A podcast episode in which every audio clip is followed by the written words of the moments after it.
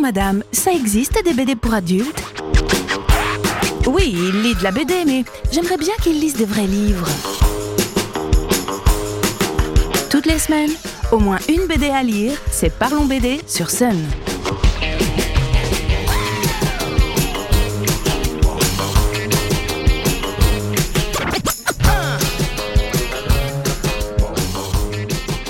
Salut les BD-philes J'espère que vos vacances de Pâques se sont bien passées, pour ceux qu'on a eu bien sûr, et que vous ne faites pas une overdose de chocolat.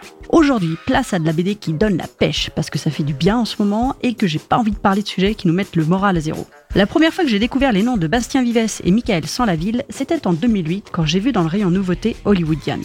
Édité chez Casterman, cet ovni fait définitivement partie de mon top 30 BD depuis que je suis libraire. Écrite à quatre mains, du scénario à la mise en couleur, par deux jeunes auteurs à l'époque, Hollywoodian raconte l'histoire de Yann, un gamin de troisième, plutôt discret et introverti, qui observe les autres élèves avec envie ou crainte. Son truc à lui pour se donner du courage et combattre les démons de l'adolescence, c'est de s'entourer de trois amis un peu spéciaux, qui ne sont autres que Stallone, Russell Crowe et Schwarzenegger, dans leurs rôles emblématiques de Rambo, le général Maximus et Terminator. Imaginez les trois montagnes de muscles qui apparaissent tels des anges bodybuildés pour conseiller le jeune garçon dans les moments difficiles. Ça donne des situations complètement dingue. Et les bonhommes ont beau être des messagers sortis du cerveau de Yann, quand l'un d'entre eux devient incontrôlable et qu'on ne sait plus trop où est la réalité et la fiction, on ne peut qu'être surpris par le récit. Graphiquement, on a un dessin très caricatural et hyper dynamique qui donne une grande intensité au personnage. J'adore. Vives et Sans la Ville ont de nouveau travaillé ensemble sur une autre série bien punchy qui sort depuis peu en format poche, Last Man, toujours chez Casterman. Clairement une déclaration d'amour des auteurs au manga, cette série publiée en 12 tomes a aussi bénéficié d'épisodes animés qui viennent compléter les bouquins. Le truc bien costaud quoi. En même temps, vu la richesse de Last Man, il y a de quoi faire.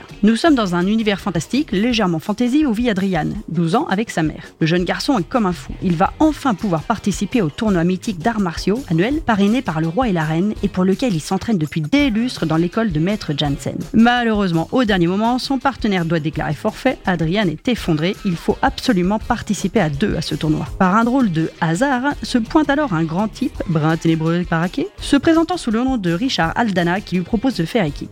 Sorti de nulle part, ce type que personne en ville n'a jamais vu sait cependant se battre et réserve quelques surprises. Voilà le pitch de départ. L'histoire s'étoffe de personnages, d'intrigues en tout genre et suit, du moins au début, les codes à la Dragon Ball et ses tournois mythiques. Encore une fois, le dynamisme du trait est au service de l'action. Le niveau de gris est maîtrisé et le format A5 souple est parfaitement adapté à ce type de récit. Il est désormais aussi édité en format poche ou manga classique, ce qui n'enlève rien, bien au contraire à sa qualité.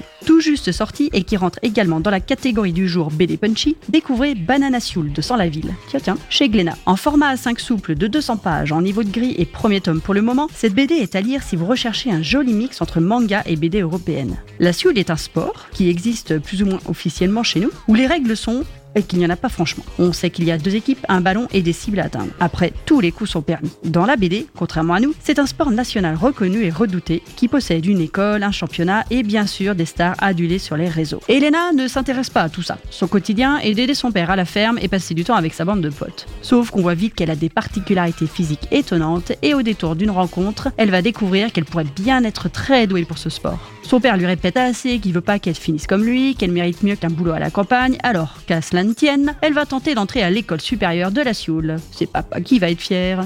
Eh bien, pas forcément. Il se trouve même que c'est le pire choix qu'Elena pouvait faire. Et on a bien hâte de découvrir pourquoi. Premier tome très prometteur pour cette série bien fun. Un tout petit peu de longueur par moment avec des passages qui n'apportent pas grand chose à l'histoire, mais étant donné que ce sera une série courte, trois tomes normalement, ça n'aura plus d'importance quand tout sera paru. Sans la ville, s'en sort par contre encore très très bien graphiquement. Son dessin est dynamique et efficace, c'est un plaisir de le retrouver sur ce genre de BD. Laissons un peu nos auteurs français et finissons cette chronique avec un dessinateur italien que j'adore, Matteo Si vous vous demandez un peu de quel style il s'agit, pensez au surdoué Sean Murphy, qui a fait les incroyables Batman White Knight notamment, et vous aurez en tête le dessin de Scalera. Avec Mark Millar, qui depuis quelques années développe des univers pour Netflix, les Millar's Worlds, il a fait Space Bandits, paru chez Panini Comics en 2020. Deux meufs badass qui rêvent de vengeance, elles ont fini en prison suite à une trahison, et d'un séjour au soleil peinard, pour sa folle la thune, un univers de pur SF, des dialogues juteux et des scènes d'action sublimées par un dessin au top. Voilà comment on peut résumer Space Bandits et il n'y a pas besoin d'en savoir plus. Cette BD devrait connaître une suite, certains n'en ont pas fini avec nos deux braqueuses, mais ce ne sera pas ce qu'elle ira au dessin. C'est le seul regret que j'aurai aujourd'hui.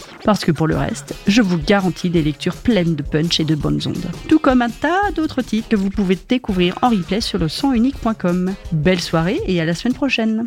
Parlons BD avec Sophie Tous les lundis à 17h15 sur Sun.